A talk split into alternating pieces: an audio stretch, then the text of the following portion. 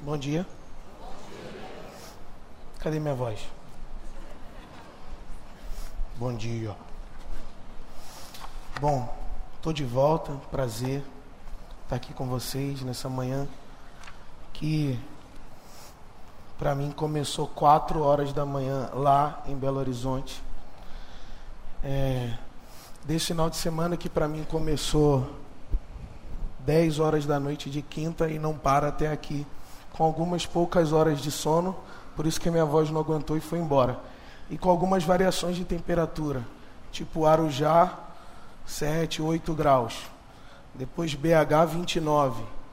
Depois São Paulo, 11. Aí minha voz foi embora. E algumas horas poucas de sono. Mas graças a Deus, estou aqui e quero compartilhar com vocês uma palavra a partir do Evangelho de João, capítulo 6. Vou tentar falar mais calmo do que habitualmente, mas é tentar mesmo, assim, de coração. Porque vocês sabem, né, que tem horas que desanda, tem horas que eu desando a falar. E João capítulo 6, eu vou ler do versículo 40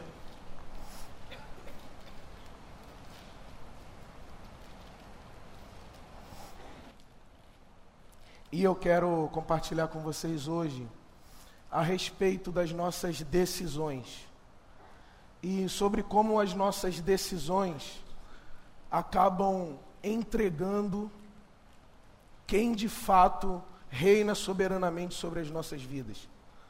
Sobre como as nossas decisões, que são tomadas sempre, consciente ou inconscientemente, revelam que tipo de soberania está informando, nutrindo, alimentando os nossos valores. Porque, sim, da nossa perspectiva, ou da nossa perspectiva bíblica, nós temos, por causa de Jesus, liberdade para decidir a respeito da nossa vida. Porque Jesus decidiu a respeito da vida dele, nós temos liberdade para decidir a respeito da nossa. Nós cremos nisso. Nós não cremos que somos determinados por nenhuma força linguística, histórica, política, cultural, mas antes, nós cremos que a liberdade de Jesus, que deu origem ao testemunho dos evangelhos, nos dá a liberdade para decidir. E o que eu queria compartilhar com vocês hoje é que a nossa liberdade de decidir sempre revela a nossa soberania ou sempre revela quem age soberanamente sobre nós.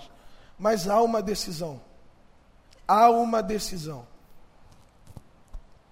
Porque a vontade do meu Pai é que todo aquele que olhar para o Filho e nele crer tenha a vida eterna e eu o ressuscitarei no último dia. Com isso, os judeus começaram a criticar Jesus. Anota aí, os judeus começaram a criticar Jesus. Nem só de elogio, louvor e adoração se constitui a vida de Jesus.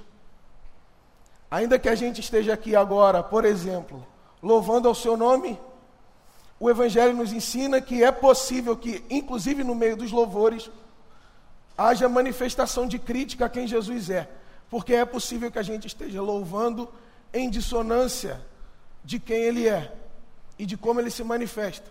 Isso pode aparecer como uma crítica, inclusive, a Deus. Deus, por que, que o Senhor não é assim, tão a minha imagem e a minha semelhança? Por que, que o Senhor não é assim, tão ao meu gosto, tão ao meu jeito? Jesus começa a aparecer aqui no Evangelho de João, não muito à moda da religiosidade da sua época, não muito conformado ao modo como se esperava ou se cria em Deus. E quando ele começa a falar sobre a ressurreição, que era um tema tabu entre as seitas em Israel, seitas no sentido de entre os grupos religiosos em Israel, alguns judeus começam a criticar Jesus, dizendo assim: porque ele disse que é o pão que desceu do céu. Este não é Jesus, filho de José? Não conhecemos o seu pai e a sua mãe? Como ele pode dizer, desci do céu? Respondeu Jesus: Parem de me criticar Parem de criticar Jesus nas situações, nas ocasiões, nos momentos em que ele se recusar a se comportar no modo, no gosto, no gesto e no jeito que a sua tradição religiosa espera que ele se comporte. Nós precisamos aprender, especialmente com o Evangelho de João, que é um evangelho que marca o embate de Jesus com, religio com os religiosos da sua época, que, ao não aceitar o modo como Jesus se manifesta, o modo dele se manifestar, o modo dele agir, o modo dele ser, o modo dele de gostar das pessoas que ele gosta, o modo dele de amar o mundo como ama, ao não, ao não aceitar esse modo, nós precisamos ouvir as palavras de Deus que repetem essa exortação. Parem de criticar Jesus quando Jesus não agir e não gostar das coisas que você gostaria que ele gostasse. Pare de criticar Jesus pelas preferências relacionais de Jesus, pelos gostos estranhos de Jesus a uma certa higiene, a uma certa estilística da religião. Jesus sempre aparecerá de um modo que nos contradirá. Porque se ele não aparecer do modo dele e aparecer apenas de um modo a nos satisfazer, provavelmente nós não estaremos numa relação com Jesus. E sim numa relação com um Jesus, a nossa imagem e semelhança, portanto, um ídolo, uma espécie de fake, uma espécie de genérico, uma espécie de conformação religiosa de Deus, uma espécie de Deus que atende pelo nosso desejo, atende pelo nosso clamor. E esses homens aqui, e são homens aqui, estavam criticando Jesus por causa dessa aparição. E Jesus diz: Ninguém pode vir a mim se o Pai não o enviou. Se o Pai que me enviou não o atrair, e eu ressuscitarei no último dia. Está escrito nos profetas: todos serão ensinados por Deus. Todos os que ouvem o Pai e dele aprendem, vêm a mim. Ninguém viu o Pai a não ser aquele que vem de Deus. Somente ele viu o Pai. Asseguro-lhe que aquele que crê tem a vida eterna. Eu sou o pão da vida. Aqui começa o segundo problema de Jesus com esses discípulos. O primeiro é o tema da ressurreição. Isso dividia o povo. Jesus tem uma opinião, Jesus tem um ensino Jesus tem uma percepção a respeito da ressurreição, e mais do que isso, ele diz que ele mesmo é e será, no caso cronologicamente aqui, a ressurreição, e isso divide o povo. Porque a partir do momento que Jesus decide interpretar e reinterpretar a nossa vida, é possível sim que ele nos coloque em situações limite. E quando eu quero falar sobre decisão, eu quero falar sobre se a sua relação com Jesus tem te levado a situações limites. Se a sua relação com Jesus tem te levado ao limite de, de duvidar, inclusive a respeito dos seus modos de crer nele. O que Jesus está fazendo com esses homens é tensionando o modo como eles creem em Deus. Esticando, Gotino, o modo como se interpreta a vida, o modo como se analisa a vida, tirando esses homens de um certo lugar confortável, de um certo lugar de estabilidade e questionando-os a respeito de suas crenças e confissões. Se de certa forma a nossa relação com Jesus entrou numa espécie de platô previsível, repetitivo, óbvio, morno, confortável. E o Evangelho já não nos representa mais algum tipo de confrontação. se o Evangelho já não, não nos representa mais algum tipo de estabilidade, de desconforto, é possível que a gente tenha, de certo modo, domesticado essa mensagem, domesticado essa palavra, transformado essa palavra numa espécie de virtualidade religiosa, diante da qual a gente está, mas não está de verdade, diante da qual a gente está, mas nada nos acontece, diante da qual a gente está, mas nada nos afeta mais, diante da qual a gente está, mas não está presente porque não vê presença nela. É preciso acontecer, acontecer no sentido mais, mais denso e mais profundo da experiência, alguma confrontação, alguma desestabilidade, algum convite a uma novidade. E Jesus está fazendo aqui isso com esses homens. E ele, tá, e ele vai começar a dizer: Eu sou o pão da vida os seus antepassados comeram o maná no deserto, mas morreram. Todavia, aqui está o pão que desce do céu, para que não morra quem dele comer. Vocês querem saber como acontece e acontecerá a ressurreição. É isso que Jesus está discutindo. Acontece e acontecerá a ressurreição à medida que vocês tomarem o meu corpo e comerem de mim mesmo.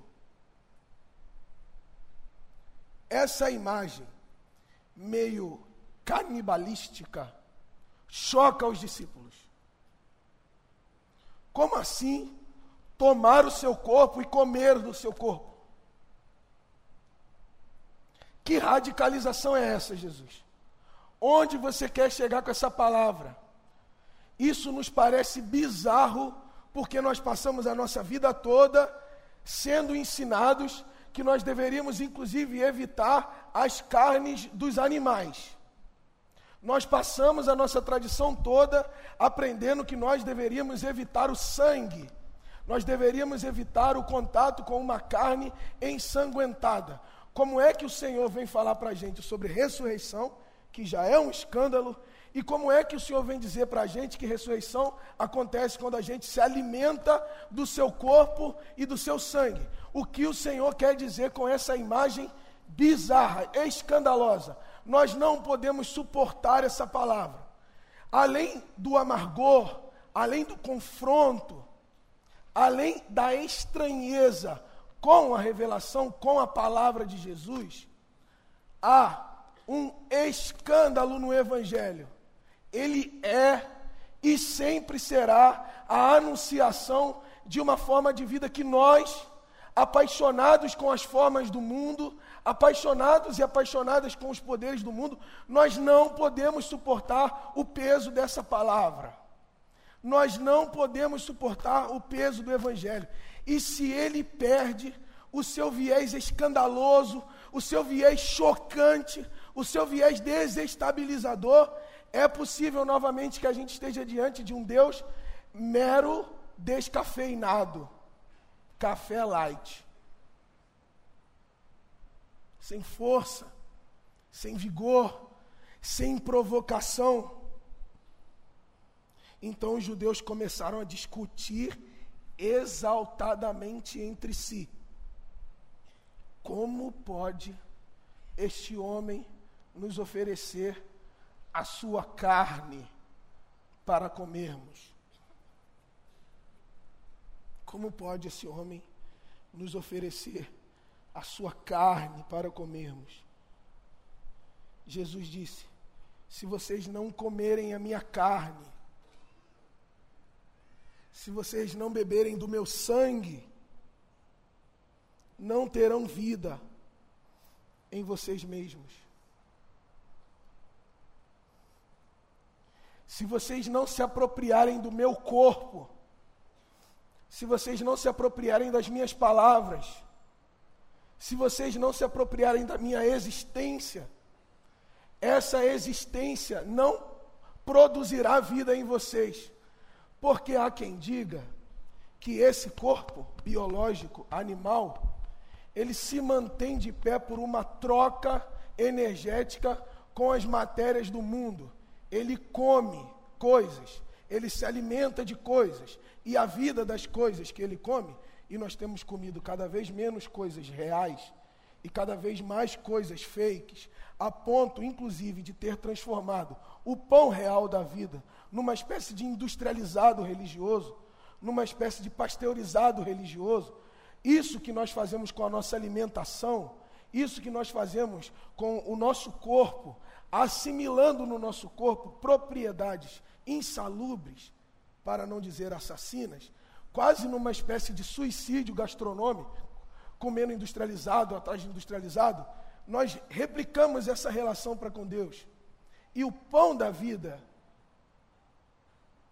o corpo e a carne de Jesus, virou uma espécie de refeição industrializada, numa espécie de, de fast food, a alimentar falsamente a nossa fome de uma espiritualidade, de uma relação com Deus.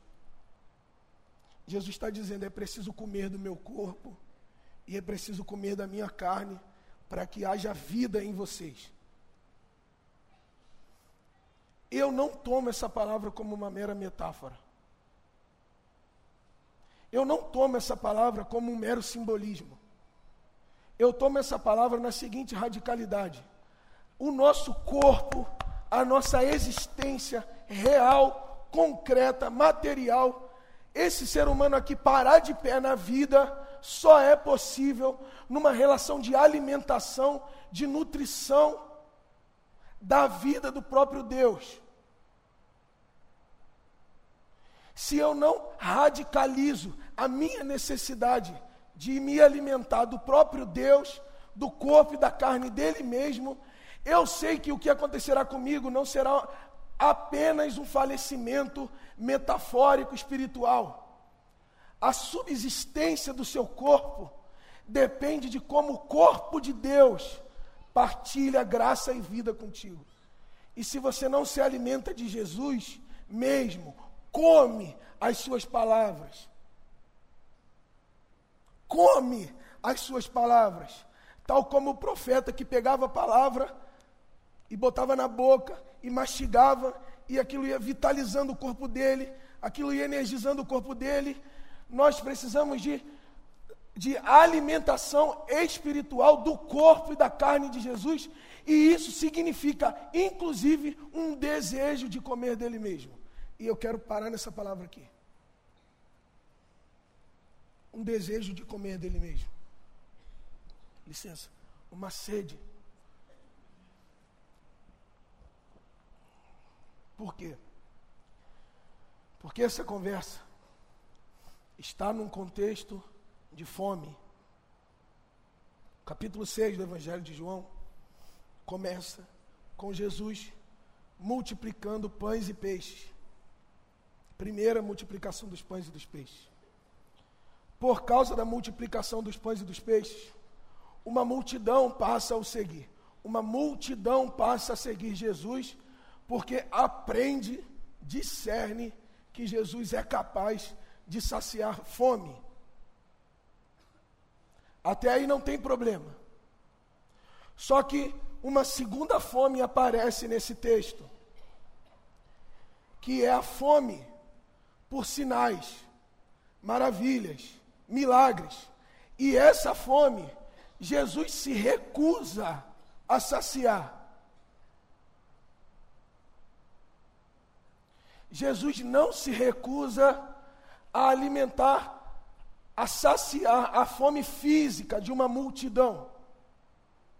Ele não se recusa a multiplicar pães e peixes para dar de comer a quem tem fome, porque o desejo, a fome, a sede do corpo, inclusive são critérios de julgamentos a respeito de como nós organizamos a nossa vida. Não é possível organizar a nossa vida diante de pessoas que têm fome e ignorar essa fome real, essa fome que dói o corpo, essa fome que destrói a sanidade, que destrói a estabilidade, que destrói a emoção, que destrói o físico, que destrói a espiritualidade. Jesus não ignora a fome do corpo dessas pessoas, mas depois que elas veem Jesus multiplicando pães e peixes, elas passam a nutrir um desejo de que Jesus seja uma espécie de máquina produtora de milagres, de sinais e de maravilhas. Nada muito diferente da contemporaneidade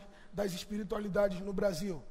Sabe-se que Jesus é poderoso para fazer milagres, sinais, maravilhas, prodígios, e justamente e apenas por isso aproximam-se de Jesus, como quem tem fome de si mesmo e acredita que Jesus pode ser essa pessoa a saciar a fome que ele e ela têm de si mesmo.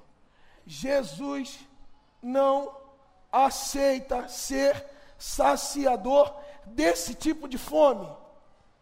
Jesus não aceita ser saciador desse tipo de fome.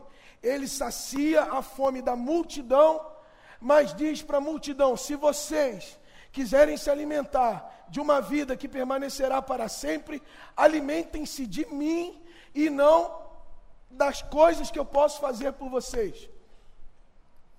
Por isso que esse recorte temporal, chamado celebração, onde nós estamos, não é outra coisa senão um banquete onde nós podemos nos alimentar de Jesus. Porque se esse encontro se torna um lugar onde nós passamos, como disse o pastor Levi, a oferecer Jesus como uma espécie de máquina produtora de sinais, maravilhas, prodígios, realizações pessoais, vantagens pessoais, se nós, se nós transformamos Jesus no Deus que sacia essa segunda fome, nós entramos numa espécie de relação idólatra com Jesus. Já não se trata mais de Jesus se trata de um Jesus ídolo. Se trata de um Jesus a nossa imagem e semelhança. De um Jesus capaz de potencializar economicamente a nossa vida. De um Jesus capaz de saciar simbolicamente a nossa vida. De um Jesus capaz de saciar eroticamente a nossa vida. Mas quando é mesmo que nós comemos do corpo dele? Quando é mesmo que depois de saciarmos a nossa fome real, nós desejaremos o corpo e a carne de Jesus? Quando é que isso vai acontecer? Quando é que vai acontecer?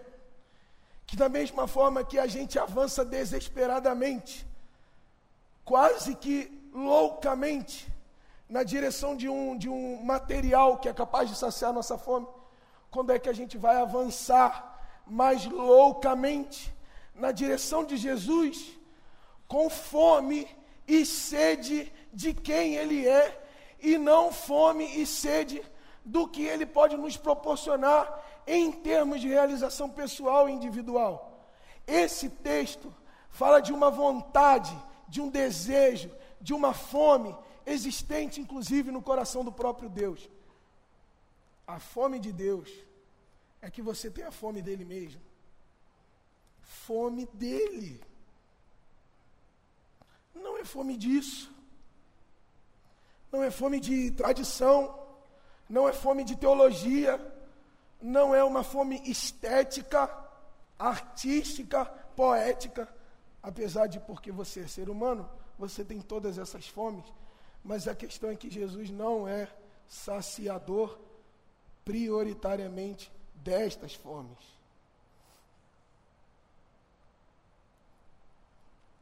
Quando esses homens ouvem isso, eles dizem assim: dura esta palavra, quem pode suportá-la? sabendo em seu íntimo que os seus discípulos estavam se queixando do que ouviram, Jesus lhe disse: Isso os escandaliza. O que acontecerá se vocês virem o filho do homem subir para onde estava antes?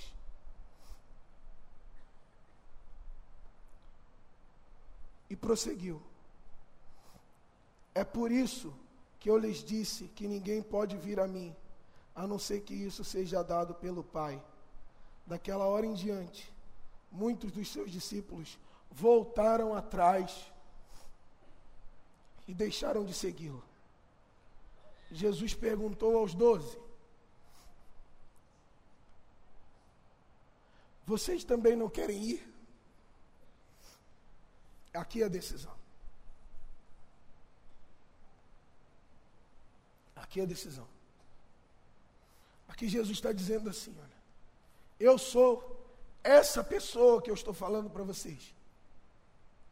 Eu tenho esse corpo, essa história esse desejo, esse sonho. Eu não sou uma abstração religiosa, eu não sou uma teologia, eu não sou um discurso dominical. Eu sou esse corpo aqui que está sendo dado a vocês. Vocês querem se alimentar de mim? Ou vocês também querem ir como essa multidão que apenas me seguia pelo que eu poderia fazer por ela? Esse aqui sou eu. Essa é a minha palavra, que aparece como um escândalo para vocês. Mas e aí? E aí? Essa é a hora da decisão. Essa é a hora da decisão.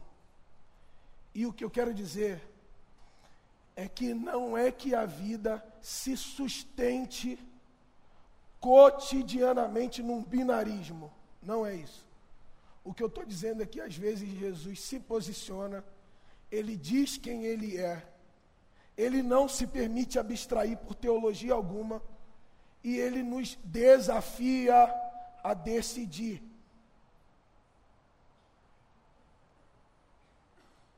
Ele nos, ele nos desafia a decidir.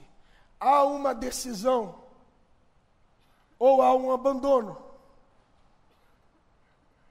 Te escandaliza o fato de Deus ser um corpo real que é dado pelos homens, isso choca, isso abala, isso, isso parece não combinar com as suas etiquetas teológicas. Não tem problema. Não tem problema. Existem deuses mais higiênicos por aí. Existem deuses mais educados por aí. Existem deuses mais desejosos de ajuntar multidões por aí. Mas Jesus está dizendo: Eu não quero realizar uma relação com uma multidão, com uma massa que tem uma fome insaciável de si mesma, com uma multidão que tem uma fome insaciável de poder, de sinais, de maravilha e de glórias, de vanglórias, de glórias pessoais. Porque é isso, o que está acontecendo nesse texto é uma passagem da posição de multidão, da posição de massa, essa coisa amorfa, genérica, inclusive a massa, como esse aglomerado de indivíduos que tem fome de um Deus que pareça consigo mesmo. O que está acontecendo aqui é Jesus dizendo: Eu não vou pastorear uma massa, eu vou pastorear pessoas que decidam por mim e pelas minhas palavras. Eu vou pastorear pessoas para as quais eu diga: abandone tudo o que você tem e me siga, e essa pessoa vai deixar a rede no caminho e vai seguir Jesus. Eu vou pastorear pessoas que, ao ouvirem, tome a tua cruz e me siga, essa pessoa vai tomar a cruz, no sentido da missão, da responsabilidade pela vida, e vai me seguir. Eu vou pastorear pessoas que não tenham dificuldade em receber as minhas palavras e acolhê-las como quem come palavras de vida eterna. Há uma decisão. E Jesus é a decisão das decisões. No seu cotidiano, você vai ser levado e levada a situações extremas. Você terá que decidir entre a sua fome, a sua saciedade e a saciedade da vontade de Deus. Você terá que decidir entre aquilo que você quer fazer com o seu estômago, com o seu desejo, o seu desejo e o desejo de Deus, que é que você se alimente de Jesus. Isso vai acontecer, isso tem acontecido cotidianamente. Dê você conta racionalmente disso ou não. Você é levado a decisões. E quando você decide, o que acontece em seguida é, o que o, é que o seu soberano se revela. Se você decide na vida, a partir das palavras de Jesus, ainda que elas sejam escandalosas para o mundo, o seu soberano é Jesus. O seu soberano é Deus. Se você decide na vida, em contraposição às palavras de Jesus, se você decide por critérios meramente econômicos, o seu soberano é o econômico. Se você decide por critérios meramente ideológicos, o seu soberano é a ideologia. Se você se decide por critérios meramente políticos, o seu soberano é a política. Se você decide por critérios meramente ou estritamente individualistas, o seu soberano é o seu umbigo. Sempre que você decide, o rosto do seu soberano aparece. Por isso que Jesus disse: façam boas obras, para que o rosto do meu Pai apareça. Porque sempre que você age, decidindo a partir de valores, a partir de critérios, a partir de crenças, a partir de uma profundidade de alma, sempre que você decide, o seu soberano põe o rosto.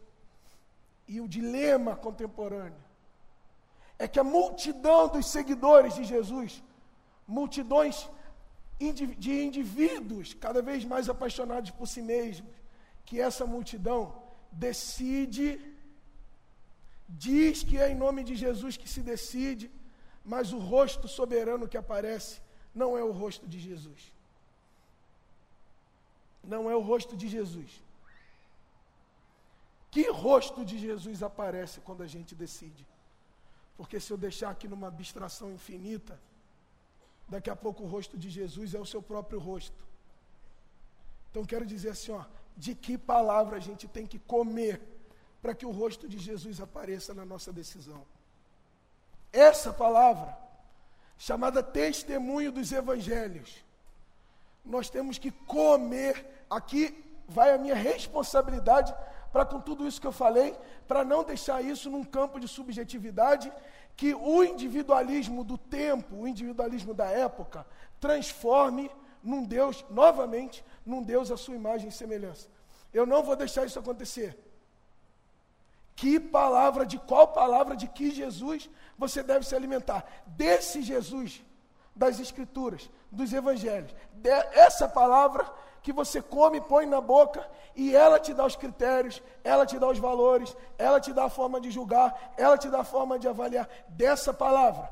Não é o Jesus da teologia, não é o Jesus da tradição, não são os muitos Jesus das muitas prateleiras teológicas que são oferecidas, inclusive exatamente agora. Não estou falando desse Jesus abstrato, fantasioso, fake, desse rosto que não se deixa tocar, eu estou falando do Jesus testemunhado segundo Mateus. Eu estou falando do Jesus testemunhado segundo Marcos. Eu estou falando do Jesus testemunhado segundo Lucas. Eu estou falando do Jesus testemunhado segundo João, segundo o apóstolo Paulo, segundo o Novo Testamento, segundo os textos é, messiânicos do Antigo Testamento. Eu estou falando desse Jesus, que é um Jesus que tem rosto, que é um Jesus que tem corpo, que é um Jesus que tem história, que é um Jesus que decide, que é um Jesus que tem vontade, que é um Jesus que tem linguagem. Não é um Jesus à imagem e semelhança de nós mesmos. É um Jesus que diz dos anjos: se converta desse teu desejo de me manipular e ouve o que eu estou te dizendo, ouve a minha palavra.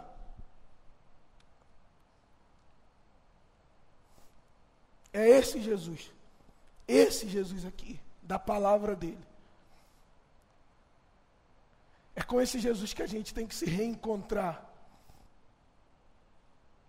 Gente, e eu tenho uma expectativa E tem muito a ver com a palavra desejo. Eu tenho a expectativa que a gente volte a se apaixonar, que a gente volte a desejar a simplicidade e a verdade de Jesus de Nazaré, porque deu, esgotou. A alma humana não aguenta mais um Jesus fake, plastificado, uma comida sem nutriente, um Jesus virtual, um Jesus perfil de Instagram, um Jesus sem corpo, sem relação, sem palavra, um Jesus sem fome de viver e de fazer viver. Isso é um Jesus ídolo. E eu tenho uma oração a fazer. É que, meu Deus, em nome de Jesus, a gente volte a se apaixonar pela simplicidade de Jesus de Nazaré. A Bíblia nos deu uma revelação.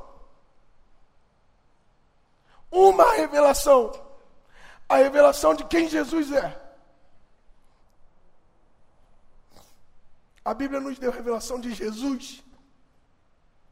E porque algumas palavras de Jesus são sim duras, inconvenientes, escandalosas, são, incomodam, incomodam, desafiam, provocam. Tudo que a gente quer é alguma espécie de segurança, de estabilidade, de promessa, de satisfação. E aí vem Jesus diz: partilha Partilhe a sua vida, partilhe o seu coração, doa quem você é, doe quem você é, alimente-se de mim, perdoe. Jesus, que papo é esse, meu Deus do céu? Que papo é esse? Eu estou aqui só tentando garantir a minha sobrevida. E o Senhor vem com esse papo de que eu tenho que partilhar essa pouca vida que tenho? Sim. Jesus é muito complicado essa palavra aí.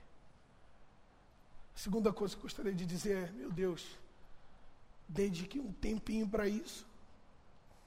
Veja as coisas passarem diante de você. Para de ler esse monte de livro inútil. Adulterações de Jesus. Vai passando os olhos nos evangelhos e vai vendo Jesus andando. Vai vendo as pessoas que ele ama vai vendo como ele toca, vai vendo como ele cuida. Não seja agenciado e agenciada pelos ídolos do mundo, deixe-se encantar e se apaixonar novamente por Jesus. Vai passando em Mateus, vai vendo as pessoas, vai vendo a história delas, vai vendo como elas vivem, vai vendo quem elas amam, vai vendo Jesus. Faz isso. Quando tudo acontecer de mais estranho, de mais escandaloso, do lado de fora da sua vida, e você tiver que tomar uma decisão a respeito dela, vai vendo Jesus, vai vendo com quem ele se junta, vai vendo quem ele chama para andar com ele, vai vendo isso. Jesus, mas é um escândalo essa pessoa. Vai vendo. Gasta tempo nisso, vai passando aí. Vai vendo, vai vendo as viúvas vai vendo os órfãos, vai vendo os cobradores de impostos, vai vendo a cruz, vai vendo a tortura, vai vendo a violência, vai vendo, vai vendo Pilatos, vai vendo o cinismo de Pilatos, vai vendo e veja como, como ápice dessa revelação de Jesus, Jesus ressuscitando sobre todas essas realidades e dizendo: alimente-se de mim, Alimente-se de Jesus. Vai vendo Jesus. Gaste tempo com isso. Gaste tempo com isso. Gaste tempo com os evangelhos. Vai olhando para o tanque de Betesda. Vai olhando. Fica ali. Para ali. Jesus, o que está acontecendo aqui? Que encontro é esse? Que novidade é essa? O que está acontecendo de novo aqui? Vai vendo Jesus. Reencante-se com isso, irmão. Alimente-se disso. Esse, essa fissura que existe na nossa espiritualidade hoje, por conta desse nosso, dessa nossa conversão aos ídolos, ela tem gerado uma fome absurda na gente. alimente-se de Jesus, converta-se dos ídolos, para que, que nas suas decisões a imagem de Jesus apareça, para que Jesus apareça como seu soberano, todas as vezes que você tiver que decidir qualquer coisa que seja, porque você vai decidir, e o seu soberano vai aparecer, te restará saber se esse soberano que aparece é a imagem do Deus vivo no rosto de Jesus de Nazaré ou é algum Deus oferecido na prateleira da religião. O meu convite é para que você decida sobre Jesus. Decida Jesus. E há uma decisão a ser feita, inclusive agora. Agora. Agora, Jesus vai fazer para mim e para você a seguinte pergunta: e essa palavra aí? No que ela te compete? Decidir, decidir estabelecer uma cisão entre. Significa abandonar isso e escolher isso. Por causa dos evangelhos de Jesus, o que você tem que decidir abandonar hoje é uma decisão que vai te colocar na relação com Jesus e não na relação com esses outros ídolos. O que você vai decidir hoje? Hoje. Tem uma decisão para hoje. Enquanto a gente canta, e a gente vai cantar, eu quero te convidar a decidir algo. Pelo amor de Deus, decida algo. Decida algo. Isso aqui não, Jesus. Isso aqui não, Jesus. Eu quero a Sua palavra. Me alimentar do Senhor. Me alimentar de quem o Senhor é. Isso aqui eu deixo para trás. Isso aqui eu abandono. Disso aqui eu desisto. Porque há uma decisão. E você tem liberdade para isso, para decidir. Se você me disser que não tem liberdade para decidir, já é uma decisão.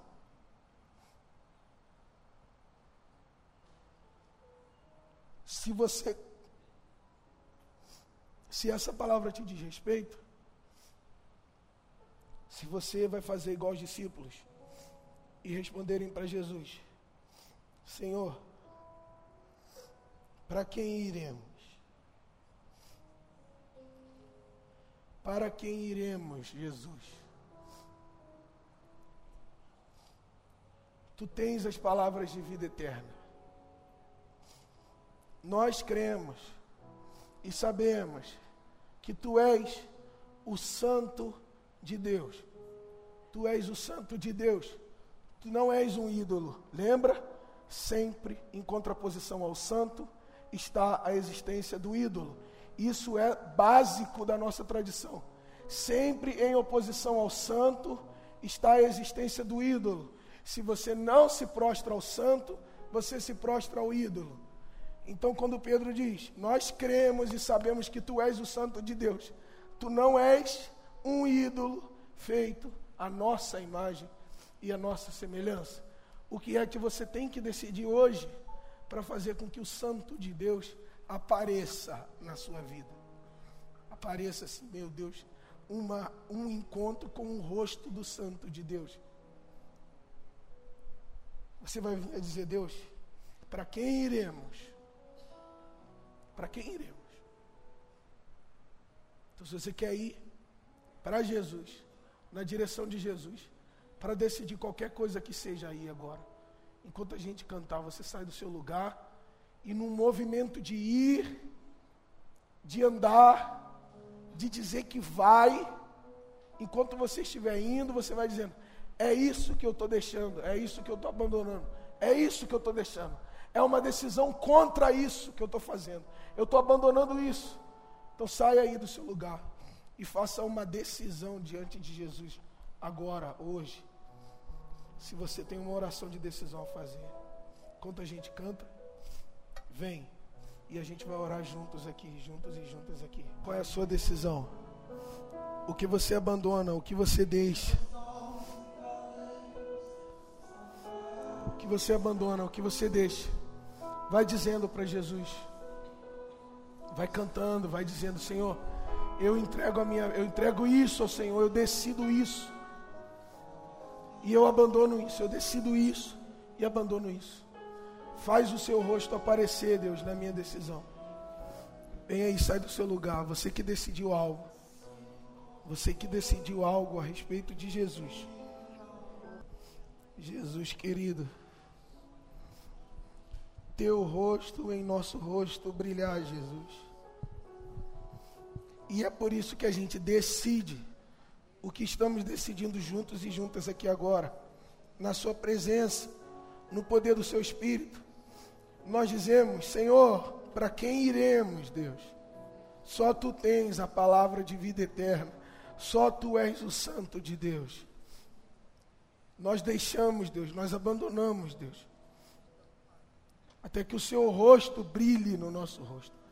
Apareça, Jesus apareça na nossa decisão, nos livre da fome de transformar o Senhor num Deus, a nossa imagem e semelhança, Jesus.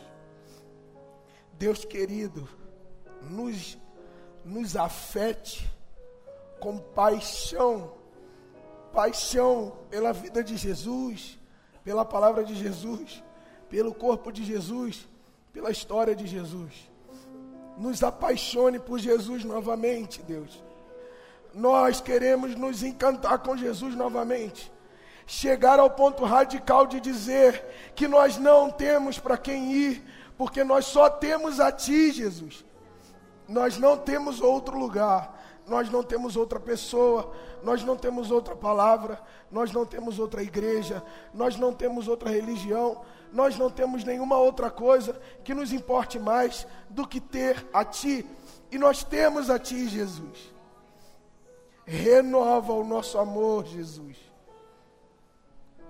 Renove-nos a fome e a sede de Ti.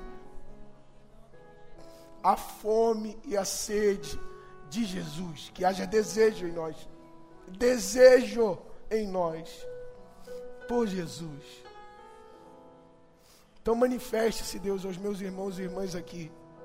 Faz uma obra na vida de cada um, de cada uma aqui. De diversas formas, apareça para cada um e para cada uma aqui. Responsavelmente, nós sabemos, Deus, o quanto há de custar algumas decisões que estão sendo feitas aqui agora.